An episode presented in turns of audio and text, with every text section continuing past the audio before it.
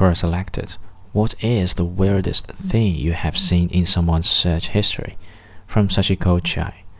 I'm a striper and I tour around at several different clubs around Japan. I was negotiating once to go perform at a new club for the first time.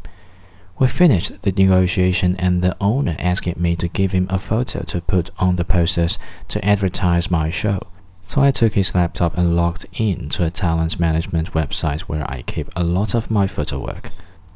I keep different photos in different states of undress for different purpose.